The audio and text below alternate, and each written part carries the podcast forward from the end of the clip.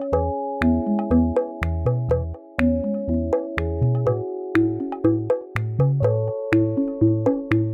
Maíra. Oi, Clarissa, tudo bom? Tudo jóia. Hoje a gente está começando mais um podcast aqui na Tenda Materna. E hoje a gente tem uma convidada super especial, a Nanda Perim, que é psicóloga, mãe de duas crianças, o Theo de 3 anos e 10 meses e o Gael de 2 anos. Ela é criadora do Psi Mama, um perfil no Facebook e no Instagram, onde ela compartilha temas relacionados ao puerpério, empoderamento pós-parto, disciplina positiva, método Montessori, parentalidade consciente, enfim, todos esses temas que coincidem muito com o que o canto maternar e a Bifamily abordam.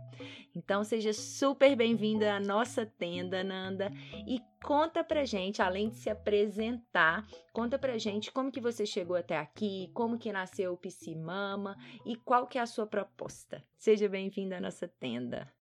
Oi, gente, tudo bem? Primeiro, então, eu quero agradecer o convite de vocês, que eu amei, é, amei, assim, é uma honra estar aqui, gosto muito do Tenda Materna, do trabalho da Clarice, do trabalho da Maíra, gosto demais, então agradeço muito. É, a, a Psimoma surgiu na minha vida depois da minha segunda gravidez, é, na minha primeira gravidez, eu fiquei muito empolgada, fui fazer todos os cursos de gestante que existiam na minha cidade. E durante o puerpério eu fiquei muito chocada como que eu nunca tinha ouvido falar sobre puerpério.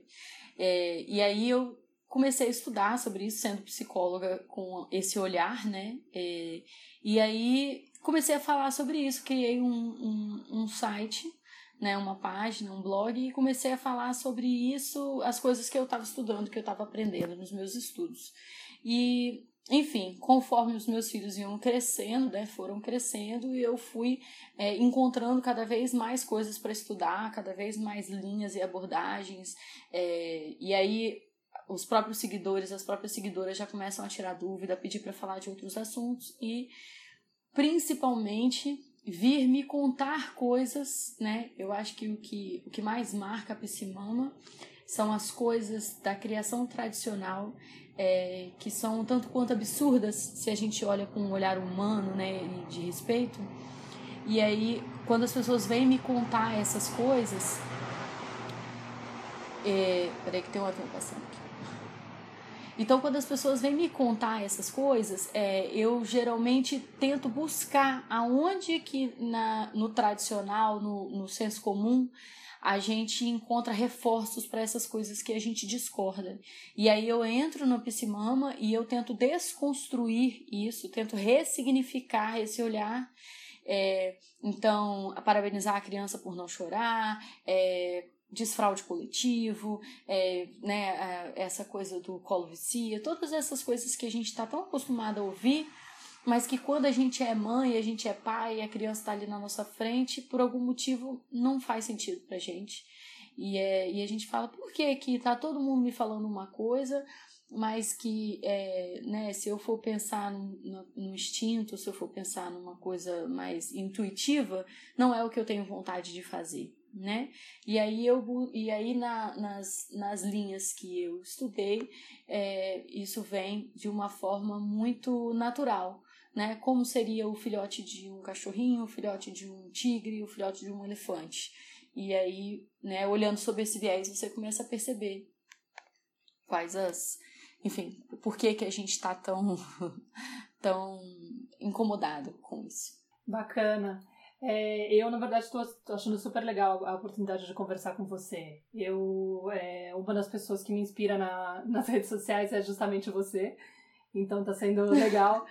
legal. É, teve uma semana até. Eu sempre tô repostando, o Canto Pantanal tá sempre repostando coisa tua. É, eu acho que acaba dialogando muito próximo da, da mesma linha de pensamento e tal. E teve até uma semana que eu pensei, nossa, Nanda, para de postar coisa legal que eu vou ter que colocar canto maternado barra psimama. Porque vão achar que estão na página errada, né? Mas foi, foi divertido, foi uma sacada que eu falei, não, interessante. E a gente hoje a gente se propôs a falar de um tema que eu acho que acaba tocando num ponto de, de muita angústia para muitas mães, que é o desfraude. É, eu, por exemplo, estou achando um privilégio também porque eu ainda não passei por esse processo. Aqui em casa a Nara está com três anos e dois meses E a gente tá, é, é, é, digamos, ela tá com, convivendo com o Penico há mais de um ano, mas ela não demonstra muito uhum. interesse e, e para ser bem sincera, eu ainda tinha investigado pouco sobre o tema. É, vou dizer que por conta desse podcast foi a, a vez que eu mais me debrucei para falar sobre o tema, para pesquisar sobre o assunto, foi agora para poder preparar essa conversa, até foi bem legal, porque até acabei, acabei é, já entendendo algumas coisas do processo, vendo que era mais natural. Mas, por exemplo, eu pensei, até vou dividir um pouquinho a, a minha experiência, porque eu acredito que seja parecido com muitas mães, né? E aqui, por exemplo, como a Nara demorou mais para andar, é, em teoria, né, no processo dela, ela foi andar com 17 meses, e todo o desenvolvimento motor dela foi um pouco mais lento, eu entendi, imaginava assim que ah, ela não deve estar desfraudando porque deve estar tudo meio, com, meio que junto, né? Dentro do, da necessidade do corpo dela, não deve estar pronto ainda.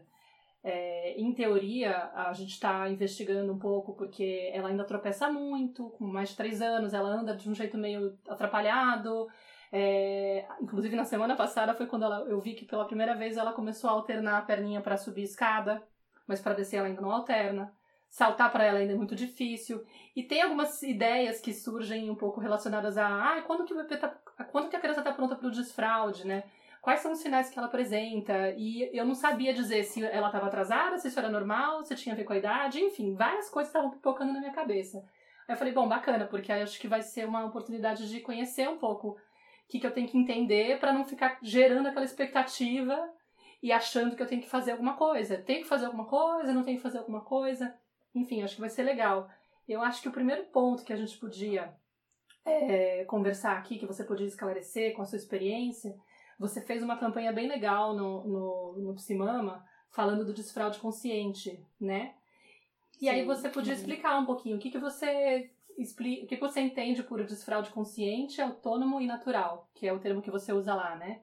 Você pode contar um pouquinho pra gente? Sim. É, então, é, primeira coisa legal que eu gosto de brincar, assim, que a parentalidade consciente, ela é igual dirigir ou andar de bicicleta. Se você ficar raciocinando demais cada etapa, eu preciso de pedalar, eu preciso, né, preciso de passar a marcha, agora eu tenho que botar o pé no, no, no, no, no freio, agora eu preciso. E se você fica raciocinando demais, o processo todo fica muito desgastante, fica muito pesado e, e você acaba se atrapalhando no processo, né? Ficando nervosa, enfim. É, então, eu vejo da mesma maneira você estar ali no dia a dia com a criança. Quando você fica preocupado demais, pensando demais, é, é, colocando pensamento demais né, em, cada, em cada coisa, acaba que a coisa se atrapalha. É, fica muito pesada, fica. Então, é, essa é a primeira dica que eu dou para os pais, que é tentar ao máximo deixar a coisa, é, abrir mão, você fazer esse exercício de abrir a sua mão, né, e deixar ir, uhum. tentar ter menos controle sobre todos os processos da criança e o tempo da criança, porque é um, um, um, processo nosso que faz parte da forma como nós fomos criados, né? A criação tradicional traz os pais enquanto segurando na sua mão e vai que eu vou te mostrar como que é, que tem que ser feito, a hora que tem que ser feito. Então, tudo muito guiado. E a, e a proposta da parentalidade consciente que eu trago é você abrir a mão e você permitir você ser, na verdade, um, um suporte para essa criança. Você tá ali mantendo ela segura, mantendo ela, né, talvez sempre ajeitando as velas para ela estar tá nadando do lado certo, mas deixar ela fazer as próprias conquistas, ela ter as próprias descobertas, ela ter o próprio desenvolvimento. Então, o autônomo que, que do desfraude autônomo é isso, é você permitir que seja a criança. Né? A frase que, que eu uso é a criança ser a protagonista da própria infância é uma frase que eu, que eu tento é, reforçar sempre, porque a gente fala muito do protagonismo da mulher, a gente fala muito né, da mulher, ah, no, por exemplo, quando a gente está falando do parto, né, da gestação e do parto, e até do pós-parto empoderado, né, que essa palavra agora o pessoal está criticando muito, mas eu gosto dela, que é você, meu corpo, minhas regras isso também vale para a criança. É o corpo é dela, o tempo é dela e as regras são dela. Lógico que você, enquanto pai, enquanto mãe, você está ali ativamente no sentido de, de mantê-la salva, segura, mas você não está ali para impor no corpo daquela criança o seu tempo e as suas vontades. Então, é, quando as pessoas me procuram com relação a desfraude, geralmente a pergunta é: quando que eu devo começar esse processo? E a minha resposta sempre é: nunca. O processo não é seu para começar. Então, você não vai começar um processo que não é seu. Né? É como você me dizer assim: meu marido precisa de fazer terapia. Quando que eu mando ele para terapia? Nunca, uhum. porque não é seu esse processo, é dele, uhum. percebe? E é a mesma coisa. A criança vai desfraudar quando vários, vários quesitos, vários pontos, né? E a gente vai falar sobre isso no decorrer do podcast. É, vários pontos precisam desenvolver e culminar, né, num ápice juntos para que o desfraude aconteça. Uhum. E alguns desses pontos você pode promover, claro. Mas não tem para quê, porque é, da mesma forma que você pode fazer uma criança que andaria com 15 meses e 6 meses, você pode ficar desespero, fazer fisioterapia, fazer exercício, não, não entrar em pânico para ela andar antes? Pode. Mas não vai ser o processo dela, não vai ser com a destreza que ela precisa.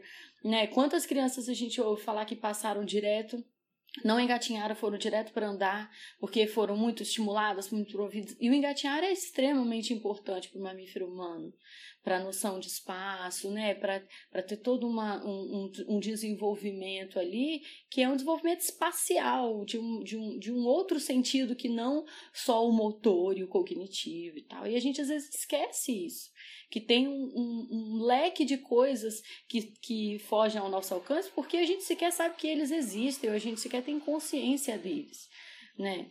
Então, é a mesma coisa para o desfraude. Existe uma série, uma um, inúmera quantidade de coisas que, precisam, que são importantes serem desenvolvidas para um desfraude saudável, que a gente não pode promover porque a gente não tem qualquer controle sobre eles. Uhum. Percebe? Então, o autônomo é nesse sentido. Tá, beleza. Ô Nanda, me fala uma coisa. E aí, dentro desse, desse seu ponto de vista, assim, quais seriam esses sinais que a criança dá, né? Esse pai nessa postura de observador, de que tá ali do lado, né, sustentando, mas ao mesmo tempo permitindo que essa criança se desenvolva com autonomia, com liberdade, experimente, se aproprie do próprio corpo, enfim, da, uhum. da vida, né, das relações de uma maneira é, mais autônoma, mas quais seriam esses pequenos sinais para que, que os pais podem observar e, e, podem perceber que a criança está dando, de que ela está se aproximando desse processo? Dá umas dicas aí para esses pais de quais seriam esses sinais que é importante da gente ficar atento. Claro. Então, eu gosto de brincar que tem um sinal só, que é o seguinte: a criança não precisa mais da fralda. Uhum. Por que, que eu, eu brinco isso? Porque, assim, é, qualquer outro sinal que eu falo, e eu já, nesses dois anos e meio de piscimama, eu já passei por todos os estágios, eu já percebi todo sinal que eu falo, os pais entram em pânico, anotam numa placa, escrevem na porta de casa e todos os dias ficam observando para ver se aquilo já está acontecendo, sabe? E, e, as pessoas vivem me pedindo, Nanda, faz aí uma tabela de idades pra gente saber. Eu falo, pelo amor de Deus, não, porque as, os pais entram em desespero e fica nesse processo de apertar a embreagem e passar marcha de um jeito completamente perdido, porque tá prestando atenção demais em cada etapa, entendeu? Então, quando eu coloquei, por exemplo, que é, pular com os dois pés é um dos sinais, os pais entrarem polvorosos. Meu Deus! Meu filho já pula com os dois pés há muito tempo, já tinha que estar desfraudado. Ai, Ou então, meu filho desfraudou e não pula com os dois pés aí, não tem alguma coisa errada, eu preciso ir pro hospital. e as pessoas entravam em desespero com uma informação que era assim: olha, gente, o desenvolvimento pélvico é uma coisa que acontece concomitante, é só isso que a informação quis dizer, né? E aí eu comecei a perceber que essas informações. Então, o meu filho está desfraudado, ele tem 3 anos e 10 meses e não pula com os dois pés, não tem qualquer sinal de que vai pular com os dois pés tão cedo. E eu não estou desesperado, não estou buscando diagnóstico, nem querendo dar nome para isso, porque. e aí eu, eu decidi isso. Então, Clarice, o que, que eu falo, né? Eu digo. Quando você começa a perceber que o seu filho está fazendo a fralda de cueca, que a sua filha está fazendo a fralda de calcinha, substitui. É isso, porque se a criança já está com aquele desenvolvimento de, de segurar até o vaso, tirar, né? Aí você vai, aí a mãe fala para mim, poxa, mas a minha filha faz xixi no vaso, só que a fralda tá suja de xixi. Sim, Então, você vai botar uma calcinha para quê? Porque esse xixi que está indo para a fralda, ele vai eventualmente escorrer pela perna, vai deixar ela constrangida, vai criar uma situação na família, vai acabar sujando o sofá, sujando a cadeirinha do carro. Para quê? Para que esse desespero? Percebe? Aí as pessoas falam, ah, mas é por causa do custo da fralda e tal.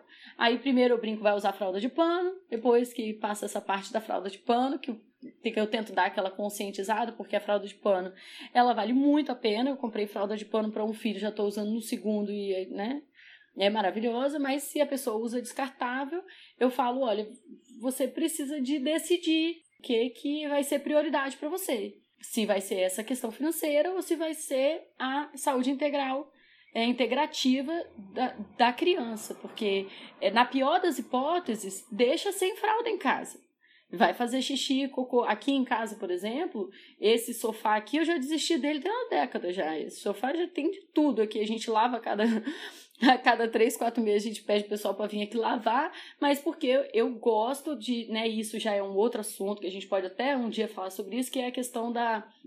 Da, da, dos órgãos genitais. Os meus filhos, eu, a gente tenta ao máximo deixar eles sem fralda em casa, para eles, eles terem intimidade com o próprio corpo, né? E aí, é, aqui eles fazem xixi no chão, já, já, já aconteceu de ter cocô, já aconteceu. Mas, assim, eu percebo que com o tempo a gente foi é, é, percebendo os horários deles. Então, eu sei mais ou menos a hora que o meu mais novo, que é o único que tá de fralda ainda, eu sei o horário que ele faz cocô. Então, naquele horário ele não fica sem fralda. Xixi ele já fez pela casa toda e já marcou a casa inteira. Acho que eu não consigo lembrar um cômodo que ele não fez xixi. Mas eu, eu, eu aceitei, assim, isso foi uma proposta que eu me fiz, eu posso, é uma possibilidade aqui em casa, eu não estou trabalhando fora, então eu estou aqui, né, posso limpar na hora, tem que ficar de olho, porque senão a criança escorrega no próprio xixi bate cabeça. Então tem todo um negócio que você tem que ficar atento, entendeu?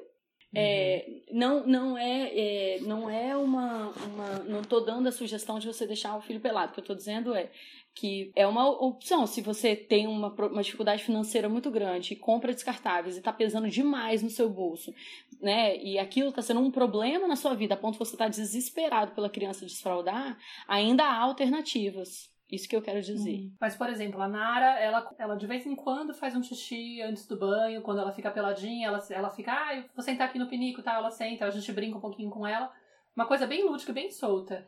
Eu nunca me pressionei muito, até porque acho que, como tudo que eu tenho aprendido, assim, em relação ao desenvolvimento é, da criança, né, dessas etapas, eu acredito muito na autorregulação, no, no, no tempo de cada um e, e nos sinais que a criança dá. É, eu fiz o BLW aqui em casa e fluiu super bem. Então eu tô meio treinada assim por essa coisa do confiar no, no, tempo da criança, respeitar e tal. Só que eu, como eu não conhecia muito da, da coisa do desfraude, tem coisas que eu não sei. Eu tenho que guiar, não tenho que guiar, porque, sei lá, de repente outro dia ela falou, ah, eu tô fazendo xixi. Tipo, isso é um sinal de que eu tenho que fazer alguma coisa? Ou simplesmente, a partir de que momento eu que tenho que perguntar se ela quer ficar sem fralda, ou tenho que esperar ela perguntar? Sabe, tem umas coisas muito sutis que eu fico meio um, uhum. um pouco perdida e, e, e, sem saber muito se eu preciso entrar. É, o que, que o pai pode Entendi. fazer para auxiliar nesse processo? Como que é, digamos, uma, um acompanhamento consciente para não empurrar a uhum. criança uhum. e ao mesmo tempo não ficar indiferente ou, ou negligente. De repente ela poderia já estar tá uhum. vivendo esse processo com mais autonomia se eu tivesse participando de alguma maneira mais ativa, entendeu? Isso, porque aí, né, dentro dessa, dessa coisa que eu tô brincando, assim, da, de passar a embreagem e da marcha e tal, é mais ou menos é desse movimento, que esse movimento que eu estou sugerindo, tentar reanalisar repensar. Por quê? Porque acaba que você cria um medo tão grande de errar que você acaba também não se dando a, a possibilidade de testar o assunto, de perceber a receptividade da criança. Então, o que eu sugiro, é, acho que o ponto mais importante de todos é você tudo o que você for fazer, tudo o que você intuitivamente tiver desejo de fazer, faça prestando bastante atenção em não desrespeitar o tempo da criança, no sentido de você não colocar peso. Uhum. É só isso. Então, assim, por exemplo, é, você não vai premiar, não vai dar parabéns, não vai, né? Da mesma forma que você não vai castigar, não vai brigar, não vai fazer nada disso. Agora, você naturalmente falar sobre o assunto é ótimo, uhum. né? Não vai, não, né, é, não dá para virar a, aquele, aquela, aquela palavra que não pode ser dita na casa só porque, entende? Uhum. Então, é, não, às vezes, assim, a criança tá lá, tá sentada no pinico, é, você pode encorajar ela e, ao mesmo tempo, explicar que se não fizer, tá tudo bem também. Uhum. E, e, e, entendeu? E vida que segue, como diria Neymar, sabe assim? Eu não, eu não, não quero, não, não é para colocar aquele, aquele peso no sentido de é, se ela não responder, também... Tá, tem alguma coisa que não tá dando certo, né? Isso, ou que, tipo assim, também se ela conseguir, é esquisito, porque o assunto é tão, tão, tão pouco mencionado que até a conquista é estranha, uhum. porque aquilo não é dito, sabe? Então, a, aqui em casa, o nosso único medo era o Theo relacionar fralda a uma coisa negativa. Nosso medo era esse. Então, ele achar que a gente tinha pressa ou ele sentir que, que fralda era coisa de bebê, que ele não podia usar mais. Eu não queria isso. Apesar de eu não atender, eu recebo muitas, muitas, muitas mensagens. Então, eu tenho acesso a, a uma gama enorme de experiências. E eu recebo muitas mães dizendo que a filha ou o filho estão com 4, 5, 6 anos ainda precisando da fralda à noite. Uhum. E que não aceitam que aquilo é um sofrimento para a criança usar a fralda, porque no processo de treinamento toalete, a fralda foi condenada pelos treinadores pela professora, pela mãe, pelo pai, fralda era coisa de bebê, eu não acredito que você está usando fralda ainda, ai que feio você querendo usar fralda. Então, quando a criança precisa daquela ferramenta, a ferramenta já foi completamente. É, ela, ela estaria, assim, descendo o nível dela uhum. usando aquilo, e ela seria uma decepção dentro daquela casa, dentro daquela escola, por estar usando aquela fralda. Então, é, esse cunho negativo é que é muito, muito preocupante, porque a, o, a criança não está ouvindo o próprio corpo, ela está muito mais preocupada com a, o que essa, esse externo está pensando sobre ela usar fralda, entendeu? Ô, Nanda, me fala uma coisa, o desfraude noturno, ele tem um tempo diferente do desfraude durante o dia, que a criança está em vigília, está acordada, está consciente, ou não? Explique, esclarece Sim. isso pra gente aí, como é que é essa questão Sim, é, ele é, são tempos diferentes. É, isso é muito mais forte em treinamento toalete, porque a, o treinamento durante o dia né, é uma coisa e o treinamento durante a noite é outra. Como eu sou contra o treinamento toalete, eu vou falar só do desfraude natural. A, o, o desfraude, então, como eu estava falando, o desfraude ele tem, ele culmina né, vários desenvolvimentos. Então, você tem o desenvolvimento motor, desenvolvimento cognitivo, é, o próprio o desenvolvimento emocional, porque a criança precisa de ter uma certa maturidade emocional para lidar com aquilo ali e tal. Então, tem que culminar, todos esses processos culminam, né? Então, se a criança está pronta é, cognitivamente, mas não está pronta no sentido motor, o desfraude não vai acontecer. Se ela estiver pronta no motor, mas não estiver pronta no cognitivo, também não vai acontecer. Então, precisa de culminar. E os processos que precisam de culminar, culminar para um desfraude não necessariamente são os mesmos para o outro. Porque a, né, uma coisa é o seu o, segurar um xixi de forma consciente. Outra coisa é você segurar o, o xixi durante um sono, né? E também porque à noite, é, se você for pensar no cunho emocional, à noite tem para bebês e crianças um, é, é um outro valor. Né? Então você vê o sono noturno das crianças, né? a busca do bebê ou da criança pela mãe, pelo pai durante a noite. As crianças elas interpretam a noite né? E, e muitas vezes é, lidam com a noite de uma forma muito diferente com que elas lidam com o dia. Então, às vezes, o desfraude noturno ele também pode ter essa é, essa, é, esse atraso no, no sentido positivo da palavra, esse, essa, essa diferença, isso que eu quero dizer. Por, por ter valores diferentes é, nas crenças internas dessa criança. Uhum. E pode ser uma diferença de meses, de muito mais do que meses? Anos. Eu, eu, eu já vi criança que desfraudou com três anos e que com quatro e meio ainda não tinha desfraudado noturno. Uhum. né? E aí às vezes a mãe fala assim: "Ah, mas ela só tem um escape uma ou outra vez por semana e tal". E aí às vezes você vai analisar para a criança, pela criança ela estaria tendo escape todo dia, né? Ela tá com um medo tão grande e aí a criança pode não estar tá tendo escape todo dia, mas ela está dormindo muito mal, ela está com olheiras profundas, ela está com alteração comportamental durante o dia, e aí não, não estar tendo escapes todos os dias tem um custo emocional muito grande para essa criança, percebe? Agora, deixa eu te perguntar uma outra coisa, Mar, não sei se você também quer fazer alguma pergunta. O que eu queria falar é o seguinte: a gente, quando estava se preparando para fazer essa entrevista com você, a gente mandou algumas mensagens para grupos de mães, né? Que eu mandei para as meninas do Zum Zum, a Maíra também mandou para outros grupos de mães que ela participa.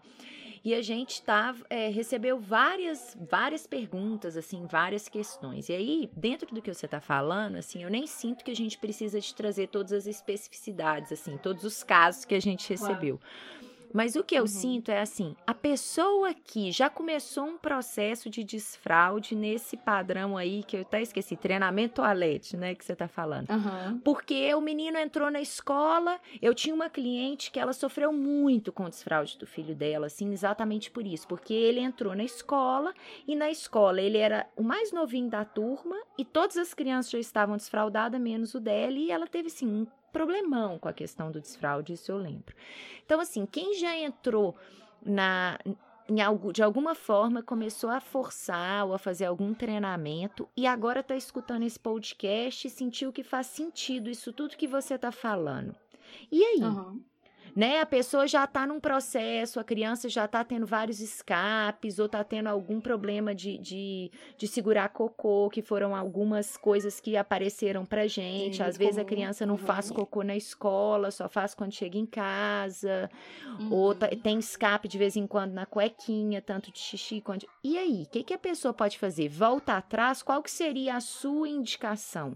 Volta atrás, volta com a fralda e tenta é, agora vamos respeitar ou não? Continua? O que que você Olha, pode falar sobre eu, isso? Eu, na página, na campanha, eu brincava assim, volta duas casas. É, mas eu, antes de falar do volta duas casas, eu acho interessante relembrar um conceito.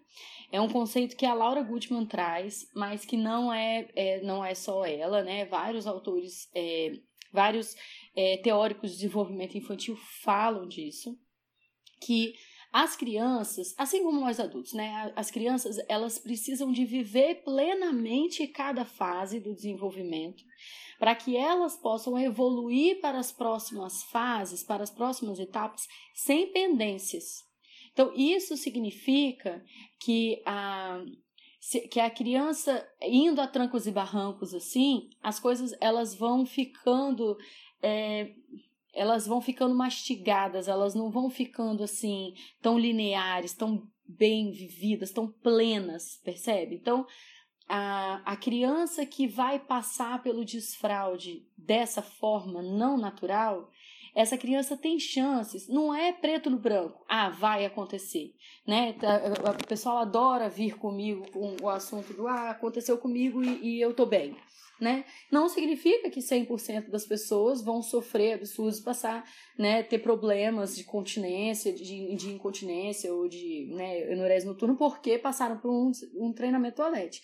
Não, as coisas não são assim.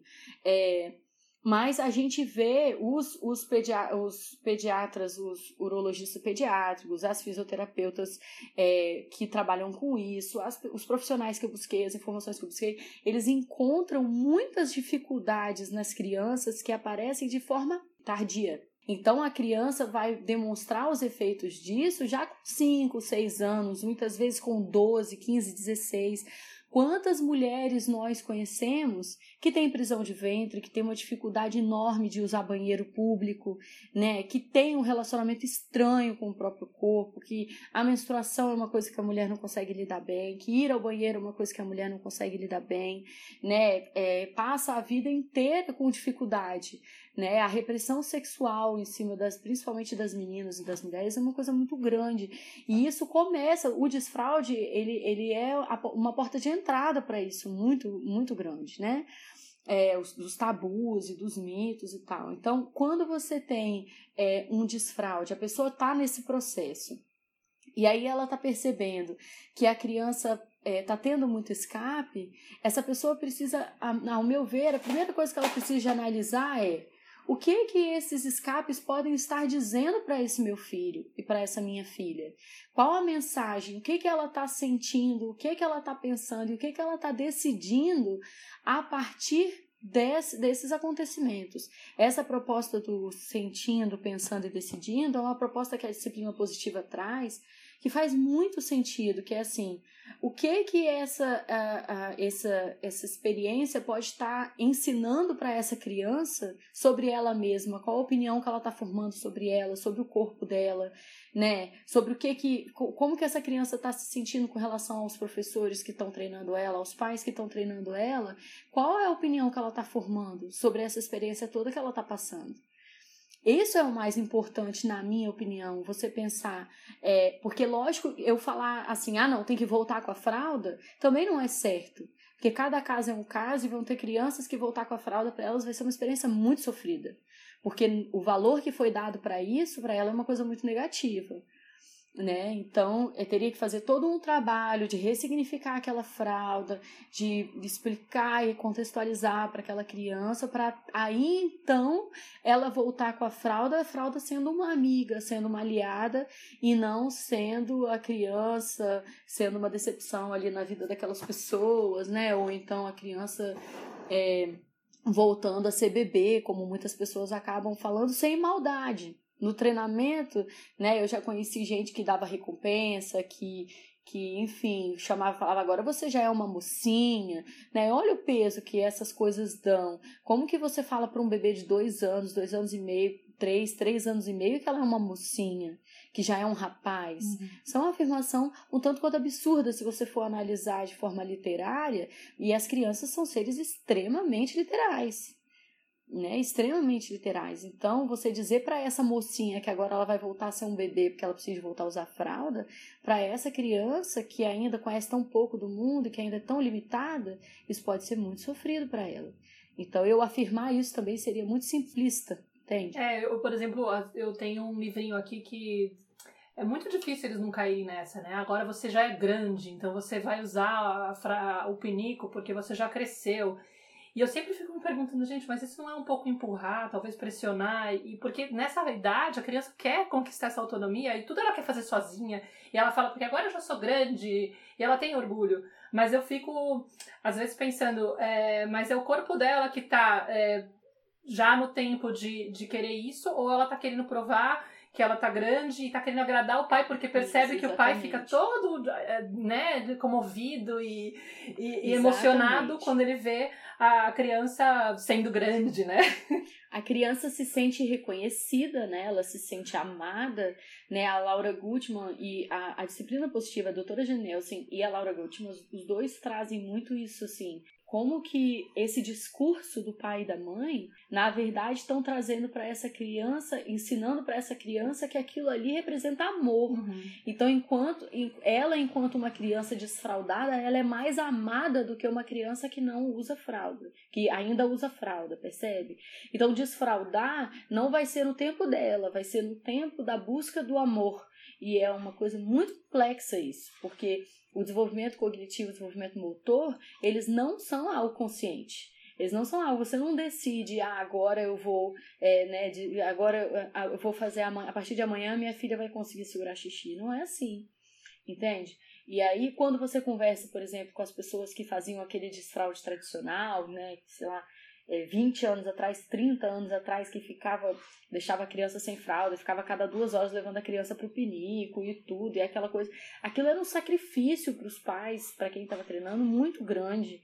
E, e, e, a criança via isso. As crianças, principalmente crianças até dois anos e meio, né, três anos, são crianças que ainda não verbalizam também, até três anos e meio até, né, que, que ainda estão começando a, a, a, entrar no universo da verbalização, são crianças que a, a, a, elas são fluentes em linguagem não verbal. A língua que elas falam melhor é a linguagem não verbal. E a, a comunicação não verbal delas mais bem estabelecida é com os pais. Então, os seus filhos, os nossos filhos, nós enquanto filhos, nós o, o rosto, as expressões dos nossos pais são a coisa que a gente mais entende, né? A linguagem que a gente fala com maior fluência é a linguagem corpórea dos nossos pais. Então, se aquilo está sendo um sacrifício, se aquilo está sendo difícil, se está tendo esse peso todo para a mãe, né, conforme a Clarissa acabou de falar, deu exemplo, a criança está percebendo, ela está absorvendo tudo isso. Ela passa a buscar trazer aquela satisfação para aqueles pais, aquela felicidade, sentir-se amada, sentir-se querida. E quando o desfraude ou qualquer outro assunto toma esse nível de, de cobrança, a coisa começa a se perder.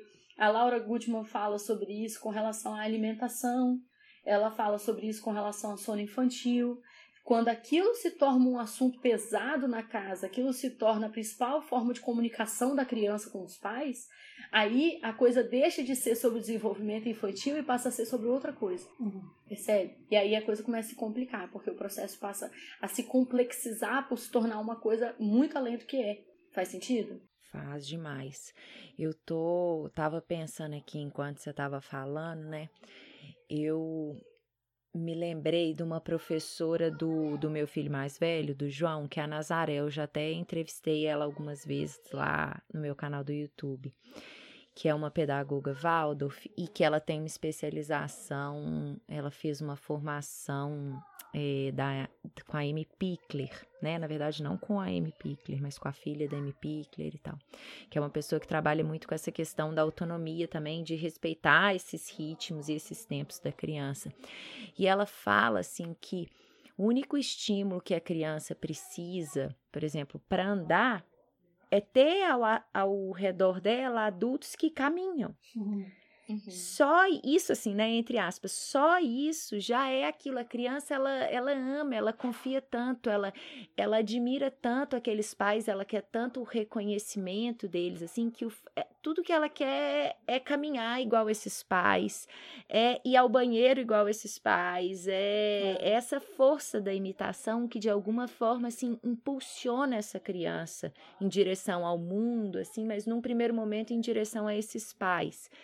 Então, isso tudo que você está trazendo, Nanda, faz muito sentido, porque eu sinto que que diante desse universo tão complexo que a gente vive hoje, com tantas informações, todo mundo falando, e aí a gente não sabe o que, que a gente segue, como que a gente faz.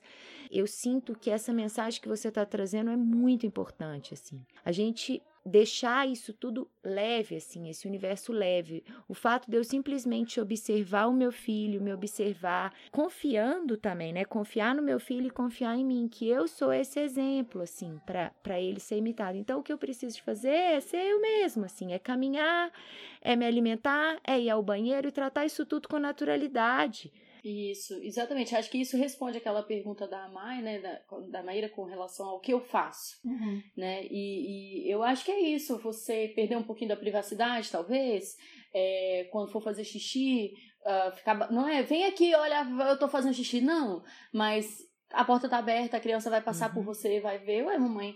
E quando ela tiver curiosidade, ela vai te perguntar o que você está fazendo, que barulho é esse, né? Eu estou fazendo xixi, filho, ó, né? É, a criança, você tá no shopping com a criança ou em algum outro lugar e você vai ao banheiro e a criança tá junto com você lá no box, porque ela, né, você não vai deixar a criança sozinha lá fora, enfim. E aí essas coisas elas vão acontecendo e, e eu acho interessante porque duas coisas do que você disse eu acho muito importante a gente salientar. A primeira é que quando você, você segue essa linha, você permite à criança ter as próprias conquistas, ter orgulho de si mesma, né? Você, é, a criança não está fazendo para te agradar, ela não está desfraudando porque vai te deixar feliz. Ela está fazendo aquilo porque ela é, ela está crescendo e ela está conquistando aquelas, aquele desenvolvimento, está chegando na vida dela e ela, é, enfim, ela valorizar isso por ela mesma. Não é porque você vai bater palma e dar um chocolate.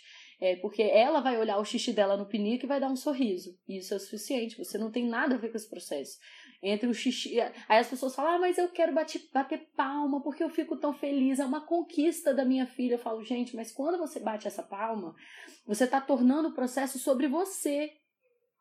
Olha, filho, como eu estou feliz. E não é sobre você. Você tem que permitir que a criança sozinha no banheiro olhe para o pinico e dê um sorriso e isso seja suficiente para te deixar pleno. e feliz, porque você está promovendo um relacionamento bom dela com ela mesma. E isso é um, um, presente que você pode deixar na vida dos seus filhos que é imensurável, que é a criança ficar sozinha feliz com as próprias conquistas, sem necessariamente precisar de trazer um segundo e um terceiro. E a segunda coisa é que eu fiz uma campanha recentemente na Psimama. A Psimama sempre tem campanhas. A gente estava explicando isso para a Clarissa, né?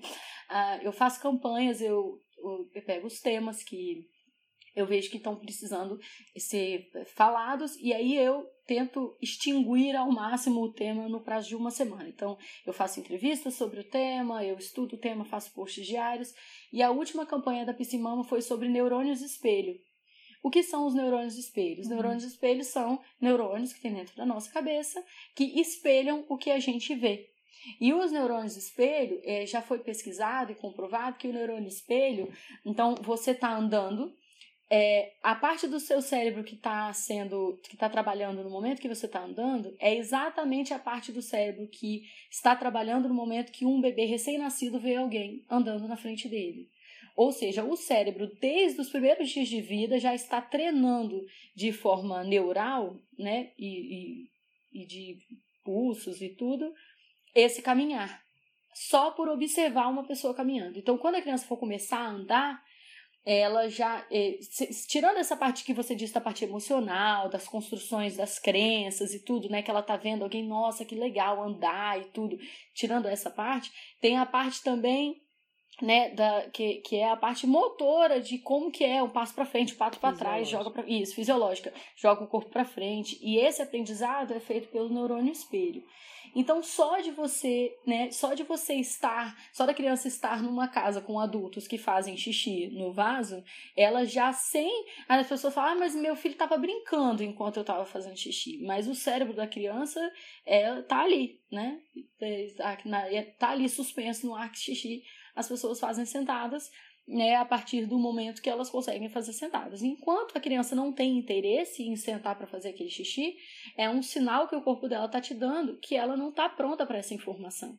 Porque quando ela tiver, ela vai, ela mesma vai despertar esse interesse. Nossa, super interessante, porque no final é, é bem parecido com, com a questão da introdução alimentar, que foi acho que o tema que eu posso relacionar, que tem tem a, a, mesma ideia de você. Você tem mais ou menos uma base de referências da, da idade que a criança pode apresentar os, os sinais, mas você também tem que esperar que ela apresente um, pelo menos um mínimo de um panorama aí de coisas de querer alcançar a comida sozinha, de ter interesse pela comida, uhum. de estar com mais ou menos o desenvolvimento motor é, preparado, né? E aquela base dos, a partir dos seis meses, que muitas mães entram em pânico quando a criança não não começa a comer, a se alimentar nessa fase.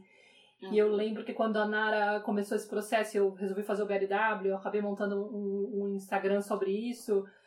E o desespero das mães era justamente essa necessidade de querer controlar cada ponto, né? Que, Exatamente. Que acaba sendo uma armadilha. A gente fica muito Sim. tenso quando a gente quer controlar o processo e não confia na criança. Qualquer processo, né? Qualquer coisa que seja da criança, a gente querer controlar. Total apesar de que é o nosso uh, nosso modus operantes, né? Porque nós fomos criados com esse controle Exato. total, né? É um ponto de dor, né? Tipo, é uma coisa que não está trabalhada na gente, então a gente quer controlar. A gente foi Isso, mas nós adultos, que... a nossa geração, a gente percebe claramente uma clara dificuldade na autorregulação, né? Você vê pela crescente obesidade, Sim. pela grande. Uh, né? A gente poxa, a autorregulação para nós é uma coisa quase inexistente, assim, para grande parte de nós, né? Em vários temas. Eu fiz uma live uma vez, muito tempo atrás, que o assunto era autorregulação. Aí eu coloquei lá parto, puerpério, introdução alimentar, desfraude. Não que eu fosse falar de todos esses temas, mas são todos assuntos que pedem autorregulação. E as pessoas, gente, como que você vai falar de tanto assunto numa live só? Você vai fazer oito horas de live? Eu falava, não, minha live vai ter meia hora. O que eu quero falar é sobre autorregulação. Então é exatamente isso. Você falou que é, é totalmente relacionável à introdução alimentar, porque a gente está falando de autorregulação, a gente está falando de autonomia, né? E Sim. as pessoas é, confundem muito autonomia com independência. Eu digo uma criança super autônoma, ela é extremamente dependente ainda, porque é uma criança. Né? Ela não se passa a ser um uhum. adulto de 40 anos, ela continua sendo uma criança autônoma. Né? Então, a, a autorregulação ela, ela é uma, um conceito de autonomia e não um conceito de independência. Né? É, e eu notava que muitas vezes o processo ele deixava de ser gostoso e natural justamente por causa dessa expectativa que os pais criavam, essa ansiedade, né? E, e podia ser muito mais leve, era simplesmente abrir e permitir. Deixa acontecer, deixa vir no tempo que tem que ser. É, não fica tentando agarrar aquilo e, e, e moldar e, e responder às suas expectativas, que, claro, vem um monte de opinião, de gente de fora, senso comum. É difícil desconstruir tudo, mas é a proposta que a gente está tentando fazer, né? Tipo, e acho que esse espaço da tenda materna é um pouco também para isso, para a gente se sentir acolhida e conseguir se munir dessas informações que fazem com que a gente se sinta mais empoderada e consciente de que, olha, não precisa responder a essas exigências do padrão comum, porque é muita informação que já está revista e que já está. É, e isso que a gente está se baseando está ultrapassado e a gente tem que quebrar mesmo, sabe? E a gente tem que se trabalhar para conseguir fazer dessa outra forma para não impor, não deixar que as nossas crianças se contaminem com esse, com esse jeito antigo é. de, de se enfrentar, né, uhum. a essas situações, porque não tem porquê. É, e é muito, muito e é muito importante isso que você está falando, porque eu acho que eu posso afirmar com uma estatística muito mal feita aqui na minha cabeça, que pelo menos 90% das mães que me, né, e dos pais, né, eu sou eu, eu sou basicamente só mães, mas eu digo mães e pais para ver se eles vêm, né? Então, as mães que me buscam, 90% não é porque a criança está mostrando qualquer sinal que é criança ou a criança. É porque a mãe, a escola, a tia, a, né, qualquer outra pessoa que não tem nada a ver com a criança uhum. estão insistindo que a criança já devia ter sido desfraldada. Então, uhum. eu, é, as pessoas agora elas estão linchando muito essa palavra empoderamento. Não sei por que estão desgostando desse termo, mas eu gosto porque eu acredito que é é, uma parentalidade consciente, ela parte de um empoderamento, porque no momento que uma pessoa olha para você e diz essa criança deveria estar desfraldada, você olha de volta e diz qual é, é qual é a, a né, você no momento que, ela, que a pessoa traz essa informação para você, a sua, o seu primeiro raciocínio é eu sei que não. Uhum. Entende? É, e aí, se a pessoa começa a querer discutir com você, a sua primeira pergunta é: em que que você se se baseia? Quais as informações, quais os teóricos, quais os autores, né, quais os, a, os, as literaturas, porque nós, mães né, e pais, a gente passa o dia inteiro lendo coisa, né? Uhum. Quantas vezes eu já encontrei? A mãe leu, leu, leu, leu, leu, buscou, sabe tudo de cor e salteado.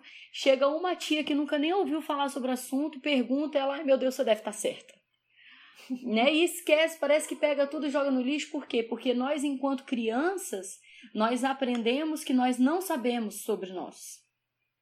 Que nós não sabemos, a gente não, não, não é dono da nossa vida. Eles são. Então, quando esses mesmos personagens vêm dizer para nós que nós estamos erradas, a gente estremece a base. Percebe? Sim. Então, você, você você precisa não só de empoderamento, como também dessa rede de apoio consciente. Então, esses grupos, né? Eu sei, a, a Cláudia está falando que ela tem aí da, do trabalho dela, que né, é, esses grupos, a Piscimama tem vários grupos de WhatsApp e de Facebook, são grupos que, que vão te dizer assim, é, gente, tô certa, galera, sim, você tá certa, fica tranquilo. A sua tia, a sua mãe, a sua avó disseram que você tá errada, mas Tamo junto, tamo lendo, a gente sabe o que a gente tá falando, a gente não, né? Então, tamo junto, tamo junto, todo mundo se abraça, beleza. Sai renovado. Porque estremece mesmo, gente. Então, vamos caminhando aqui para um fechamento. A conversa tá muito boa. Se deixar, a gente vai ficar aqui mais umas horas falando e compartilhando e escutando, que tá muito gostoso. Agora, para encerrar, eu queria que cada uma falasse uma frase, assim é, que a gente tentasse ser bem objetivo, mas falasse uma frase do que que ficou dessa conversa, é, o que que, né, o que que te tocou dessa conversa. E, e aí eu queria começar, e para mim o que ficou dessa conversa, né, que foi mais forte, assim, a, talvez como palavra seria confiança, mas uma confiança na, no ritmo natural da criança, que vem da minha observação atenta, da minha disponibilidade de observar o meu filho, e um, de um processo de autoobservação também e que nasce também dessa confiança primordial em mim e na vida. Talvez seria isso que eu queria deixar aqui como, como frase que, que me tocou essa conversa, que aparentemente era sobre desfraude, né? Mas que para mim o que mais me marcou foi a questão da confiança. Ah, eu acho que eu falaria do, da ideia do, do abrir mão do controle, que na verdade está muito relacionado com a confiança, porque eu acho que foi o que mais pegou para mim também. E que eu relacionei muito com a minha experiência da, da introdução alimentar. Que acho que também é, era algo que me pesava. E inclusive eu pensava, para mim foi até um processo light é, a introdução alimentar da Nara, porque desde o começo ela, ela se entusiasmou com a comida e ela comia de tudo. E eu, e eu acho que meu processo de confiar no processo era mais até do será que é normal uma criança comer tanto? Mas depois eu comecei a me relacionar com muitas mães que me procuravam para tirar dúvida, porque eu acabei fazendo curso de BLW e eu estava super engajada.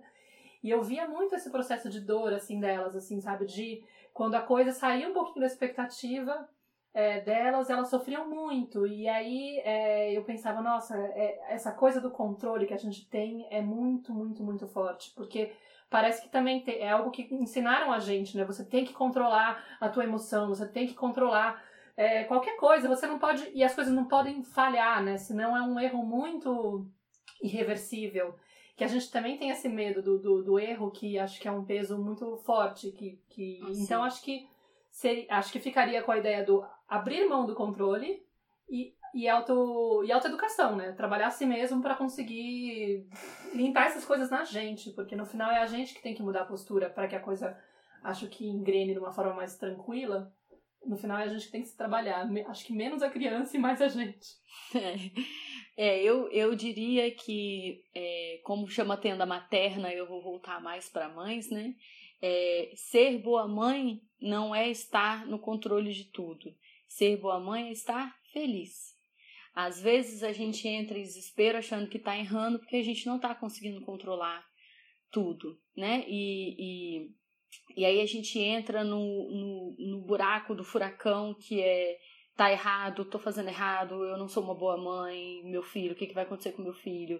E aí você entra naquela e o processo e a própria criança praticamente passa a ser uma coisa secundária, terciária no, no contexto. E, e a gente, se a gente lembra que o foco da atenção é a criança, né? Então ela tá bem. Não é porque, né? A criança vai estar muito bem se se você relaxar, se você estiver bem, se você estiver feliz. Eu acho que a forma mais fácil de você ser uma excelente mãe é você estar é, bem com a mãe que você é. Você conseguir levar a maternidade de uma forma que não seja pesada e doída para você, e sim que seja uma coisa leve, uma coisa agradável, que você goste de fazer. Então você abre a mão, e abrir a mão pode ser um processo muito difícil, mas depois que a mão está aberta, tira um peso das suas costas. A sua fala me deu ideia para vários episódios de Tenda Materna. Eu tô dentro, só me chamar que eu participo. Com certeza a Nanda vai voltar aqui várias vezes. Quero te agradecer muito, Nanda, sua presença hoje. Foi maravilhosa essa conversa. Acredito que muito esclarecedora, não só para as mães que estão vivenciando questões relacionadas ao desfraude, estão pensando nisso, estão começando a pensar nisso, mas eu sinto que para todas as mães que acompanham a gente aqui na tenda, foi muito rica essa conversa. E para você que está escutando, lembre-se de deixar o seu comentário aqui embaixo, as suas suas perguntas. E se você sentir vontade também, pode escrever para gente. O meu e-mail é clarissa.bifamily.com.br. Qual que é seu e-mail, Maíra? Contato arroba ou também para Nanda. Que é piscimama.gmail.com. Gente, e não deixem de aproveitar, porque mais pra frente a Nanda também vai estar lançando, junto com a coleção Conto com Você, a mesma coleção que lançou dois livrinhos infantis maravilhosos sobre desmame gentil, um, um noturno e um desmame total, é, a Nanda vai estar lançando junto com a Fernanda, que é autora do, dos livros, um livro sobre desfraude. Então, acho que isso vai ser bem legal também para servir de apoio para as mães que estão passando por esse processo, porque é, essa coisa de direcionar para o lúdico ajuda muito a criança. Eu tenho a falando um pouco sobre uh, os livros de desmame na página do Canto Maternário e recebo respostas das, das mães que compraram o livro e usaram com as crianças e está sendo bem legal a experiência. Então acho que vai ser muito bacana. Fiquem atentas, hein? Beleza, a Nanda também a gente vai deixar aqui no, na descrição do podcast os contatos dela, tanto e-mail quanto do Instagram e do Facebook, para vocês acompanharem o trabalho dela, que a gente super recomenda, muito bacana. E em breve ela volta aqui na tenda para conversar com a gente. Com certeza. Gente, muito obrigada pelo convite. Adorei participar. Estarei aí nas próximas, com certeza. Obrigada pela presença, querida. Foi muito bom. Obrigada, pessoal. Um grande beijo. Um beijo e até o nosso próximo episódio aqui na tenda. Beijo, tchau. Tchau a todas.